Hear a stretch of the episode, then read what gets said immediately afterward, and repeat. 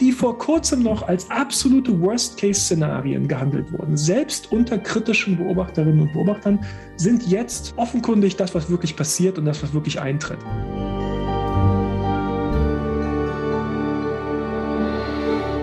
Herzlich willkommen zu dieser neuen Episode von Kreuz und Flagge, dem Podcast über die religiöse Rechte. Mein Name ist Annika Brockschmidt. Heute hört ihr Teil 3 meines Gesprächs mit Georgetown-Gastprofessor Thomas Zimmer. Und während wir in den letzten beiden Episoden viel über die Geschichte der amerikanischen Demokratie gesprochen haben, geht es heute vor allem um eine Bestandsaufnahme der Gegenwart und um mögliche Zukunftsszenarien. Wir überlegen, was muss geschehen, damit die Demokratie in den USA überleben kann? Und wie weit sind wir davon entfernt?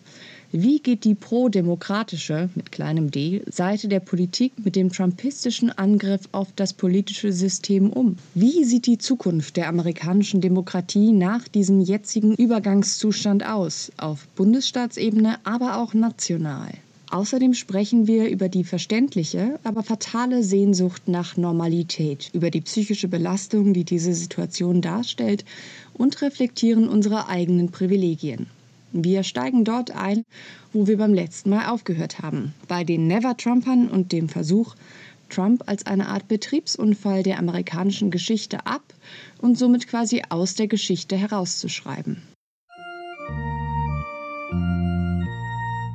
Man muss noch mal sagen, ne, also die, die Republikanische Partei, die amerikanische Rechte, die konservative Bewegung sind nicht erst seit Trump ähm, felsenfest davon überzeugt, dass Amerika ein Land weißer christlicher Vorherrschaft bleiben muss, ähm, sondern das ist das ist der Kern des amerikanischen konservativen Projekts, ähm, Amerika zu bewahren, das in Anführungszeichen echte Amerika zu bewahren als eine Nation, in der weiße Christen, vor allem weiße christliche Männer oben sind und bestimmen dürfen, wer dazugehört und wer nicht dazugehört, was amerikanisch ist und was nicht amerikanisch ist. Und sozusagen zu verhindern, dass Amerika ähm, irgendwann äh, das Versprechen einer tatsächlich funktionierenden, multiethnischen, multiracial, sozusagen pluralistischen Demokratie auch einlöst. Das ist nicht Trump. Das ist der Kern des amerikanischen konservativen Projekts. Ähm, und den haben, dem haben sich diese Leute seit jeher verschrieben. Trotzdem, ich will vielleicht noch mal eine, ja. trotzdem noch mal sagen, es ist natürlich trotzdem wichtig, der, der Unterschied zwischen Wahlergebnisse dann doch akzeptieren oder nicht und der, oder der Unterschied zwischen ja. politische Gewalt ähm, nicht nur akzeptieren, sondern offen sozusagen heraufbeschwören und fordern oder nicht, ist eben trotzdem ein wichtiger Unterschied. Ja, also wenn wir sozusagen darüber nachdenken, unter welchen Bedingungen kann eigentlich diese amerikanische Demokratie ähm, fortgesetzt werden, kann sie irgendwie, ähm, kann sie, kann sie bestehen bleiben, ähm, dann ist eben so, dass die Minimumanforderung, ja, die Minimumanforderung ist, dass der öffentliche Raum nicht von Gewalt dominiert wird. Ja. Das ist der öffentliche Raum, in dem Gewalt dominiert, in dem diese, diese gewaltsamen rechten Milizen dominieren, in dem kann Demokratie nicht funktionieren und nicht stattfinden. Und da immerhin ist natürlich trotzdem ein wichtiger Unterschied, ob man sozusagen sagt, das ist okay oder das ist nicht okay. Ähm, aber ich, ich bin ansonsten eben, da bin ich, da, das sehe ich genauso wie du. Ich bin heute pessimistischer als zu jedem anderen Zeitpunkt, ähm, seit ich angefangen habe, mich mit den USA zu beschäftigen. Mhm. Ähm, das schließt die gesamte Trump-Präsidentschaft mit ein. Ähm, auch, auch sozusagen Anfang dieses Jahres äh, war ich zu jedem anderen Zeitpunkt optimistischer, was sozusagen die Zukunft äh, der amerikanischen Demokratie angeht, als ich es heute bin. Ich weiß, es ist immer schrecklich, einem Historiker Zukunftsfragen zu stellen. Mhm.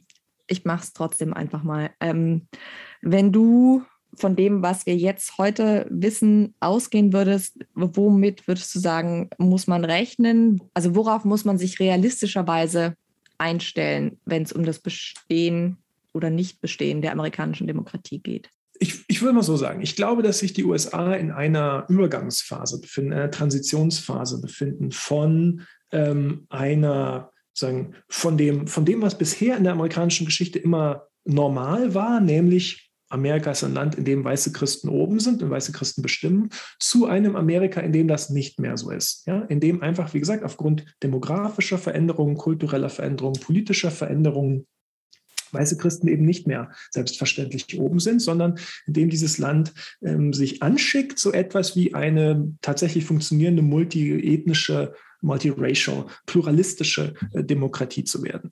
Ähm, in diesem Übergangsmoment befinden wir uns eigentlich, würde ich sagen. Ähm, und diese Übergangsmomente sind instabil. Ja, sie sind einfach deshalb instabil, weil ein Land, das seit jeher ähm, gebaut war auf weiße christliche Vorherrschaft, in dem alle Strukturen und Systeme errichtet worden sind, ähm, ähm um weiße christliche Vorherrschaft aufrechtzuerhalten, in dem muss dieses Projekt der sozusagen der multiethnischen, multiracial, pluralistischen Demokratie, das muss destabilisierend wirken. Ja? Das ist einfach sozusagen in der Natur der Sache. Ja? Das, das, das, bedeutet, ähm, das bedeutet, die Systeme und Strukturen dieses Landes auszuhebeln. Meine sozusagen, das Glas ist halb voll Lesart der, der gegenwärtigen Situation ist, dass ich sage, ähm, die amerikanische, Amerika war noch nie so nah dran an der multiethnischen, multiracial, äh, pluralistischen Demokratie wie heute.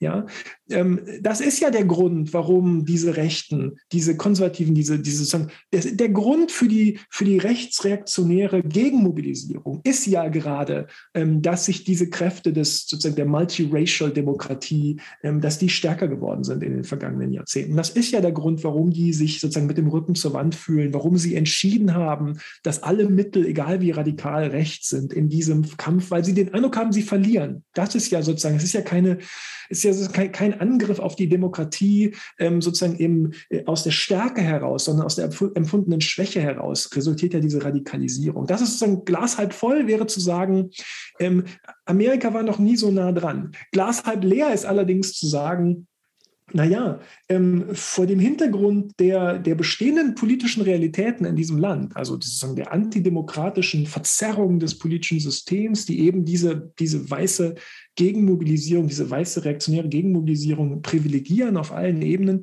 ähm, ähm, ist es einfach eine offene Frage, wirklich eine offene Frage, in welche Richtung jetzt sich das Land bewegt. Ich glaube, dass die USA noch auf mittelfristig, und damit meine ich mindestens noch bis in die Mitte des 21. Jahrhunderts ähm, in diesem Übergangszustand verharren werden und wir weiter uns eben darauf einstellen müssen, dass wir diesen radikalisierten, sich radikalisierenden Kampf gegen diese Bewegung hin zur multiethnischen, multiracial, pluralistischen Demokratie erleben. Ähm, und die Frage bleibt einfach, ob sich das demokratische Lager, und damit meine ich jetzt sozusagen demokratisch mit kleinem d, also alle die, die ähm, es vorziehen, in einer funktionierenden Demokratie zu leben. Ja? Ähm, das schließt die Demokratische Partei hoffentlich mit ein, aber nicht nur, sondern alle, alle die sozusagen, alle prodemokratischen Kräfte.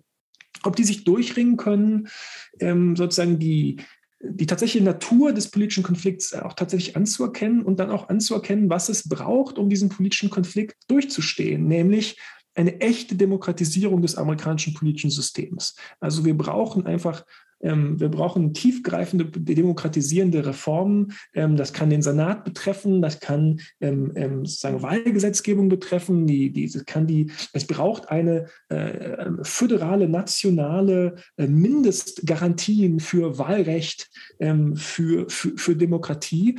die müssen kommen. Jetzt ist nur so, dass dafür wahrscheinlich noch ein Jahr Zeit bleibt also noch bis zu den nächsten Midterm-Wahlen, die eben, also es ist nicht mal mehr ein Jahr, ne? die finden ja nächsten November statt. Ja, weniger. Es ist einfach davon auszugehen, davon müssen wir einfach ausgehen, das ist einfach der wahrscheinlichere Fall, dass die Republikaner dann die Macht in mindestens einem der beiden Häuser äh, wieder an sich reißen und dann ist es eben vorbei. Ja, dann ist der sozusagen das Fenster für diese Reformen ist dann erstmal wieder geschlossen.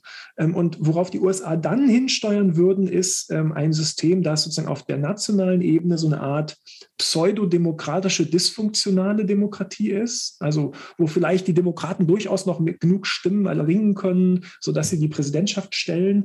Aber auf der einzelstaatlichen Ebene zerfällt das Land gerade in eine Hälfte, die funktionierende Demokratie ist, das ist blaue Amerika, und eine Hälfte, die was ganz anderes ist, nämlich sozusagen ähm, ähm reaktionäre Einparteienherrschaft, und das ist, glaube ich, leider der Zustand, in dem das Land jetzt erstmal verharren wird. Und dann wird dieser Zustand aber aufgelöst werden müssen, ja, weil sondern die Kluft zwischen der wo sich die Gesellschaft zahlenmäßig hinbewegt, wo sich sozusagen die numerische Mehrheit hinbewegt in diesem Land. Und die bewegt sich nun mal eindeutig in Richtung multiracial, pluralistische Demokratie.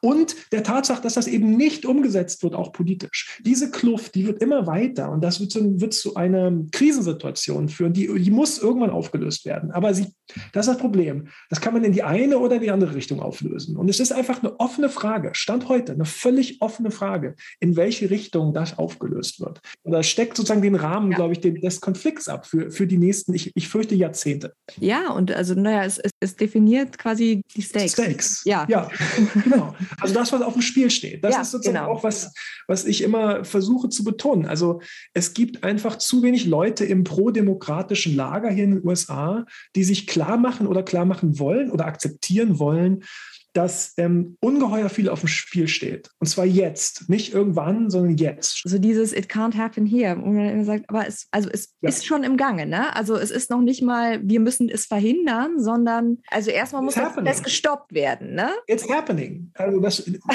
der, der amerikanische sozusagen das Abrutschen in Richtung Autoritarismus ähm, hat sich verschärft, ja. beschleunigt es war immer klar, dass die Wahl von Joe Biden, dass da die, die, Gefahr besteht, dass zu viele Leute sozusagen glauben, okay, damit ist doch jetzt alles wieder gut. Ja, das amerikanische System hat doch jetzt wieder bewiesen, dass es funktioniert. Da gab es diesen Ausrutscher Trump und jetzt haben wir aber alles wieder auf die, die richtige Bahn. Die Institutionen haben gehalten. Genau, die Institutionen haben äh, the Guardrails irgendwie so, ne? Davon ja, ist dann viel die Rede. Und dass man jetzt aber wieder auf dem, jetzt könne man zurückkehren zur Normalität. Das ist eben nicht so. Trump abzuwählen, 2020 war eine notwendige, aber beileibe keine hinreichende sozusagen Voraussetzung, um die amerikanische Demokratie zu, zu bewahren. Ähm, und leider, leider ähm, ist alles, was wir in den letzten zwölf Monaten erlebt haben, ähm, äh, lässt eher darauf schließen, dass die antidemokratischen Kräfte ähm, auf dem Vormarsch sind, ihre Position verbessert haben. Und da sollte, äh, man kann es wirklich nur sagen, niemand der oder die ähm, es bevorzugt, in einem demokratischen Amerika zu leben, ähm, sollte ähm, auf die derzeitige politische Situation äh, blicken mit irgendetwas anderem als Alarmismus. Es ist sozusagen höchste Zeit, alarmiert zu sein. Ähm, denn jetzt ich kann es nur noch mal sagen, ich war noch nie so pessimistisch wie heute, was die Zukunft der amerikanischen Demokratie angeht. Ich finde es so bemerkenswert, wenn man sich mal so anguckt, was so für Erzählungen im, ich sage jetzt mal, in so der, der, den konservativen intellektuellen Thinktanks herumgeistern. Und es, es gab ja schon, schon immer so einige Senatoren hier, wie heißt er, Mike Lee äh, ist so ja. einer, der immer sagt, ja. wir sind keine Demokratie, wir sind eine Republik. Ja, so, ne? und dann ähm, kommt, weiß ich nicht, äh, Politologe um die Ecke und sagt, ja, aber technically speaking, na, na, na, na. Das ist eben so dieses Bad Faith Argument. Ne? Also wir, man diskutiert da auf zwei verschiedenen Ebenen. Und diese andere, diese antidemokratische Ebene ebnet eben den Weg zu sagen, wir sind keine Demokratie, wir sind eine Republik. Schauen wir doch mal in die Römische Republik. Und äh, dann kommt relativ unelegant der, ja, der sogenannte Cäsarismus um die Ecke, wo man, und damit sind wir wieder beim, beim Claremont-Institut, äh, ja. der, wo der, der Chef des Claremont-Instituts hat, ich glaube, vor ein, zwei Monaten auch im Atlantic in einem langen Interview gesagt, wir müssten eigentlich mal alle Säulen der Regierung nur für ein, zwei Generationen in eine Hand geben. Und das hat irgendwie keinen Aufschrei verursacht. Also, also ne, es gibt immer ja. wieder Experten, die sagen, ja. lest, was sie sagen, hm. aber es scheint irgendwie kein breites Echo zu finden. Vielleicht ist das auch nur mein, mein Blick jetzt von außen, aber das ist das, was, was ich daran so frustrierend finde. Also, wie gesagt, es, Experten waren ja auch nicht erst seit vorgestern davor. Ne? Also, es gibt ja diverse ähm, Forschende, die da seit Jahrzehnten äh, dran sitzen und äh, vor diesen Entwicklungen warnen. Aber man nimmt sie eben nicht nur nicht ernst, sondern selbst wenn man jetzt sagt, ja, das ist doch alarmistisch, wo man mhm. mittlerweile sagen muss, ja, mhm. aber das ist die einzig rationale Reaktion, zumindest wenn man der Meinung ist, dass die Demokratie die zu bevorzugende Staatsform ist. Das Signal muss halt von oben kommen. Ne? Also das Signal, ich glaube, es wäre zu viel verlangt von den meisten Menschen in den USA, die leben eben ihr Leben und die haben alle so ihre Probleme, die man halt so hat. Ist ja, so, sein Leben so zu leben, ist ja gar nicht leicht. Ich meine das, ich meine das ganz ernst. Ne? Die allermeisten Menschen haben ja nicht, wie wir beide, ähm, äh, die Zeit und die Ressourcen oder werden sogar noch dafür bezahlt, sich den ganzen Tag mit, mit der amerikanischen Politik zu beschäftigen und so Politik und Geschichte zu beschäftigen. Das kann man ja gar nicht verlangen. Ähm, das kann nicht der Anspruch sein. Der Anspruch muss allerdings sein, dass die Institutionen, die damit beauftragt sind, die amerikanische Demokratie zu bewahren und zu schützen. Damit meine ich politische Institutionen, aber auch sozusagen die Institutionen der Zivilgesellschaft, also sozusagen zum Beispiel die, ähm, die, die, die, etablierten Medien. Ja? Ähm, von denen muss das Signal aber kommen, dass, äh, dass, dass es jetzt an der Zeit ist, ähm, dass diese amerikanische Demokratie wirklich am Abgrund steht und dass es jetzt an der Zeit ist, das auch ernst zu nehmen. Das ist das Problem, das ich habe. Nicht, dass, wenn ich auf den Spielplatz gehe mit meinen Kindern, dass die anderen Eltern jetzt andere Sachen im Kopf haben, als dass ich mich den ganzen Tag mit Claremont-Institut beschäftigt habe. Das ist völlig okay. Ja. Das Problem ist, dass ähm, sich die amerikanischen Institutionen bislang, die, die, vermeintlich liberalen Institutionen bislang nicht haben äh, dazu durchringen können, ähm, den, den, die, den Zustand der amerikanischen Demokratie Demokratie und sozusagen die, das, was in diesem äh, politischen Konflikt im Moment auf dem Spiel steht, auch offen und eindeutig anzusprechen. Ähm, und das ist das Problem. Das Signal muss von oben kommen. Und wenn das nicht kommt, ähm, dann wird das sozusagen, werden wir diesen Übergang in etwas erleben, das eben nicht mehr Demokratie ist. Ja? Ähm, und die meisten Leute, sagen wir mal ehrlich, ich lebe in Washington DC, im Nordwesten von Washington DC, um mich herum leben nur äh, wohlhabende Weiße. Das Leben für die meisten Menschen hier inklusive meiner selbst übrigens, wird sich dadurch auch erstmal gar nicht richtig grundlegend ändern. Das ist ja das Problem an, sozusagen an, daran, dass viele Leute sehen das Problem auch nicht so richtig, weil sie bewusst oder unbewusst verstehen, dass ihr eigener Status in diesem Land als wohlhabende Weiße ähm, dazu führt, dass sie davon auch jetzt so richtig gar nicht vielleicht betroffen sind. Ja. Von diesen Leuten, von den Leuten, mit denen ich hier so wohne, ja, ähm, wird sozusagen die, die Verteidigung der Demokratie nicht kommen. Da wird der Impuls nicht herkommen. Er muss von woanders kommen. Er muss von den Institutionen kommen, die damit betraut sind. Und die schaffen es einfach nicht, sich dazu durchzuringen. Glaubst du, da kommt noch was rechtzeitig? Äh, oh Gott. Ich überlege euch die Frage einfach zurückziehen, wo ich den also Gesichtsausdruck sehe. meine kurze, meine sozusagen die kurze Antwort darauf ist nein. Ja. Ähm, weil ich fürchte, dass es gab einen, es gab einen Moment, ähm, das hatte so, glaube ich, viel mit, sagen, mit der Art und Weise zu tun, wie die Republikaner kurz vor der Wahl 2020 noch Amy Coney Barrett am, am Supreme Court äh, installiert haben. Ähm, also letzten Herbst sozusagen, und dann nochmal nach dem Angriff auf das Kapitol am 6. Januar. Da gab es Momente, wo man den Eindruck hatte, jetzt ist, jetzt ist, der, jetzt ist sozusagen der Schalter umgelegt worden. Ja? Jetzt, jetzt ist der Schalter umgelegt worden, die Radikalität, die uns da begegnet, die, die Radikalität des antidemokratischen Angriffs auf das System ist jetzt, jetzt, jetzt ist angekommen. Ähm, aber dann haben sich relativ schnell sozusagen die Kräfte der Normalisierung wieder durchgesetzt. Ähm, ähm, und ich fürchte, da ist jetzt im Prinzip äh, der Zug schon abgefahren, ja. Denn es gab, glaube ich, wirklich Anfang des Jahres diesen Moment, wenn man unmittelbar nach dem 6. Januar, wenn Joe Biden unmittelbar sozusagen als erster Amtsakt im Prinzip gesagt hätte, also ich spinne jetzt mal nur rum, ne? Hier ist mein Safe America Act. Und der Safe America Act beinhaltet eben bestimmte sozusagen föderale Garantien von Wahlrecht und, und, und wir reformieren, wie Wahlen durchgeführt werden und wir, wir unterbinden diese sozusagen diese, diese, diese, diese Versuche, Wahlen äh, äh, zu, zu sabotieren. Und wir nennen das Safe America Act, weil was wir da gerade erlebt haben am 6. Januar, das ist so, das kann nicht sein, das ist sozusagen Outrage und outlandish und da kommt jetzt mein Safe America Act. Ich glaube, dass da ein Fenster gegeben hätte, in dem man das hätte, oder jedenfalls, indem es den Kräften, die das jetzt verhindern, inklusive Joe Manchin und Kristen Cinema äh, und sozusagen eine ganze Reihe von vermeintlichen Moderate, sozusagen Pundits in amerikanischen Medien, ähm, in denen es denen deutlich schwerer gefallen werde, das zu blockieren oder zu unterminieren oder zu desavouieren. Einfach unter dem Eindruck sozusagen der Radikalität des trumpistischen Angriffs auf das System. Aber dann ist eben nichts passiert.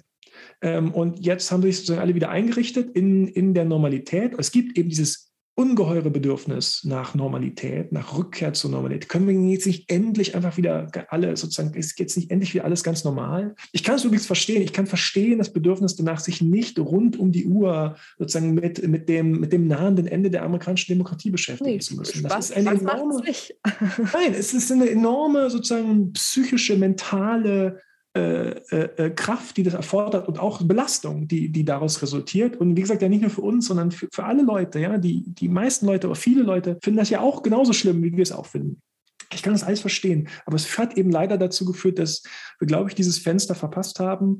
Ähm, und ich sehe nicht, wo es jetzt noch herkommen soll. Ich sehe sozusagen nicht, wo jetzt dieser Impuls noch herkommen soll, und ich sehe niemanden, der oder die sich gerade anschickt, ähm, da jetzt nochmal irgendwie den Durchbruch zu versuchen. Und insofern, ähm, ja, steuern wir, ich fürchte, auf eine Situation zu, ähm, in, in der dieser sozusagen dieser, dieser rechtsautoritäre Anschlag auf die amerikanische Demokratie einfach, einfach fort, voranschreitet. Eine letzte Frage. Ich weiß, du musst auch gleich los. Der 6. Januar jährt sich ja jetzt bald.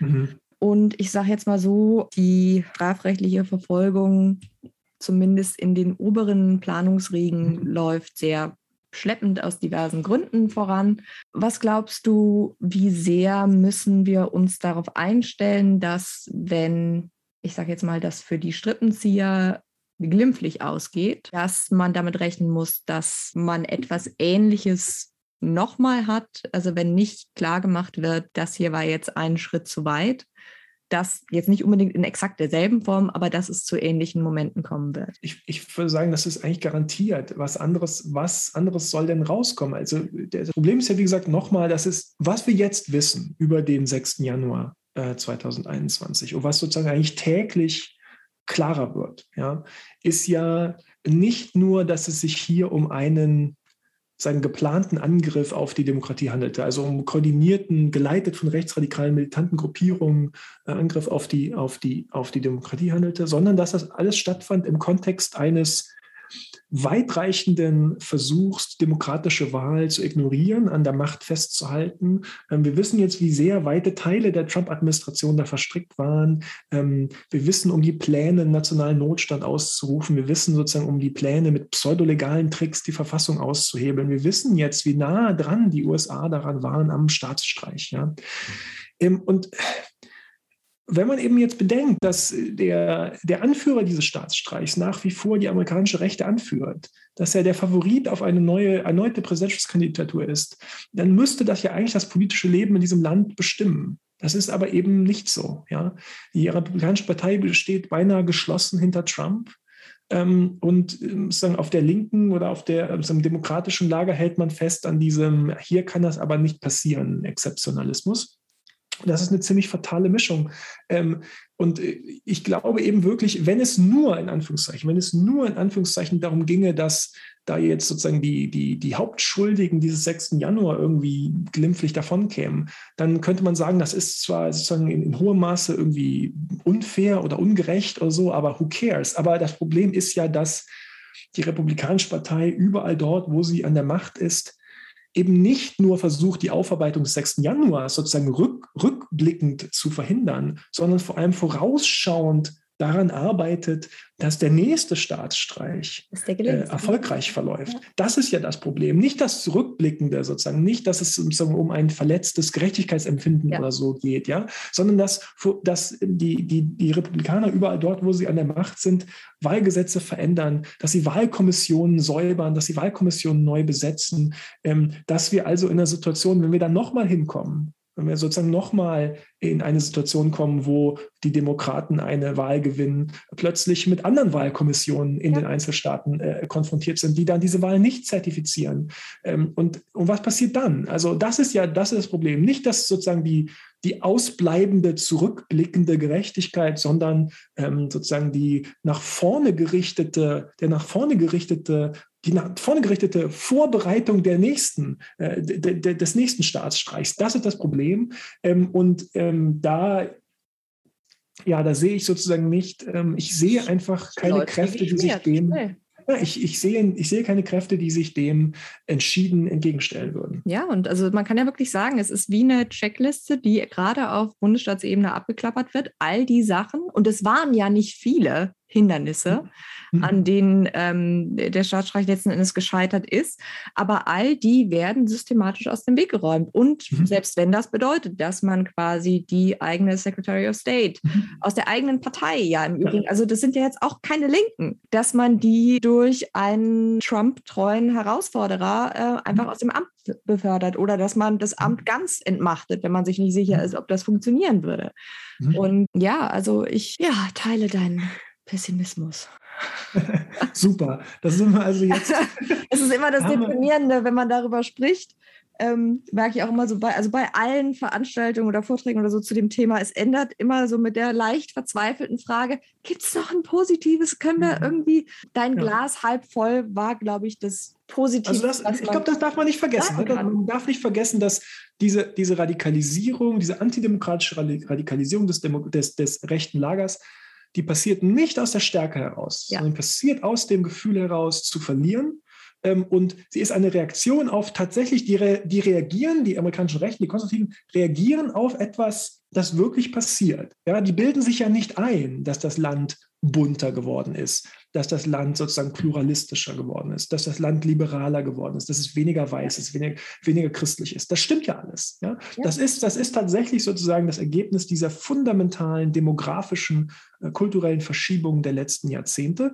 Ähm, und insofern, da reagieren die auf etwas, das tatsächlich stattgefunden hat. Und das kann einem ja auch Hoffnung ist vielleicht zu viel gesagt. Man muss wenigstens sozusagen, man, ja doch, vielleicht kann man daraus Hoffnung schöpfen. Ja? Man muss eben nur verstehen. ja, man muss eben nur verstehen, dass das ja. nicht heißt, es, ich werde dann manchmal so konfrontiert mit so Ideen, naja, und deshalb müssen wir einfach nur warten. Wir warten jetzt einfach noch ein bisschen und oh. lassen die machen und so, ne? Aber dann ähm, sozusagen als so nach dem Motto, die demografischen und kulturellen Veränderungen, die, die sind ja auf unserer Kommen Seite. Ja eh, die sind ja safe. Time, ja, is, ja. time is on our side. So, ne? Das ist aber natürlich Quatsch. Also das, das, das verstehen ja die Republikaner viel besser. Ja? Was die Republikaner da machen, ist ja der, der systematische Versuch, äh, das System so umzubauen, dass man mit einer klaren Minderheit ja. Äh, des Rückhalts in der Bevölkerung trotzdem an der Macht bleibt. Das haben die einfach, ähm, das haben die genau verstanden. Da sind die viel klarer in ihren politischen Zielen und ihren politischen Aktionen als sozusagen das pro-demokratische Lager. Und das kann absolut gelingen. Das kann absolut sein, dass das gelingt.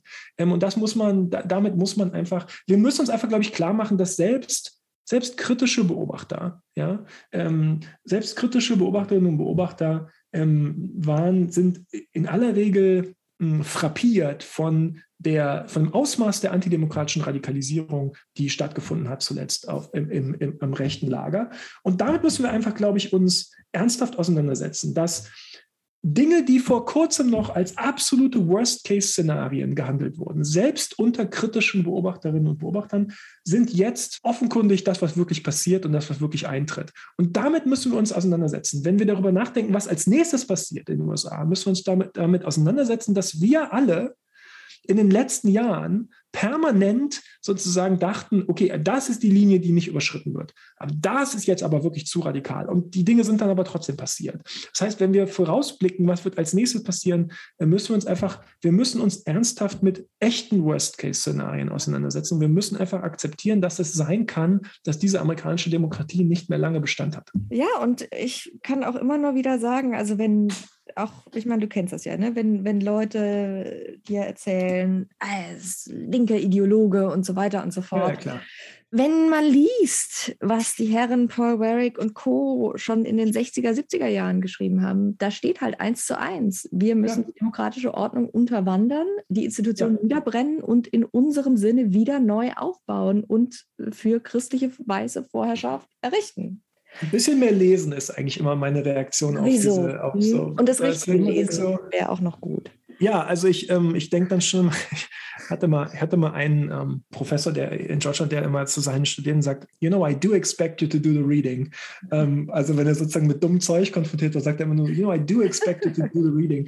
Und dann, das ist so ein bisschen so meine Reaktion darauf. Ja, also klar, man kann sich alle möglichen Versionen der amerikanischen Geschichte zurechtzimmern auf der Basis von entweder sozusagen echter Unkenntnis oder, oder gewollter Naivität. Das ist mir dann auch ein bisschen egal. Mischung aus beidem, ja. Genau, genau. Ist mir ein bisschen egal, wo es herkommt. Ja. Ähm, aber man muss sich, irgendwann muss man sich damit auseinandersetzen, dass ähm, dass eben nicht linke Ideologen sind, die jetzt so wie wir jetzt sozusagen über den, über den Zustand der amerikanischen Demokratie sprechen. Alles, ich würde sagen, alles, was ich hier so gesagt habe, ist ähm, jedenfalls sozusagen in, in meinem Fach unter Historikerinnen und Historikern mehr oder weniger Konsens. Ja. Da, da, ist jetzt nichts dabei. Ja, das war jetzt keine, keine nee. radikale Außenposition in keinster. Also da ist Weise. nichts dabei, womit ich sozusagen auf irgendeiner Konferenz oder so anecken würde. Ja. Gar nicht. Ja? Also wenn überhaupt, dann könnte man sagen, das aber, das, sagen ja alle anderen auch.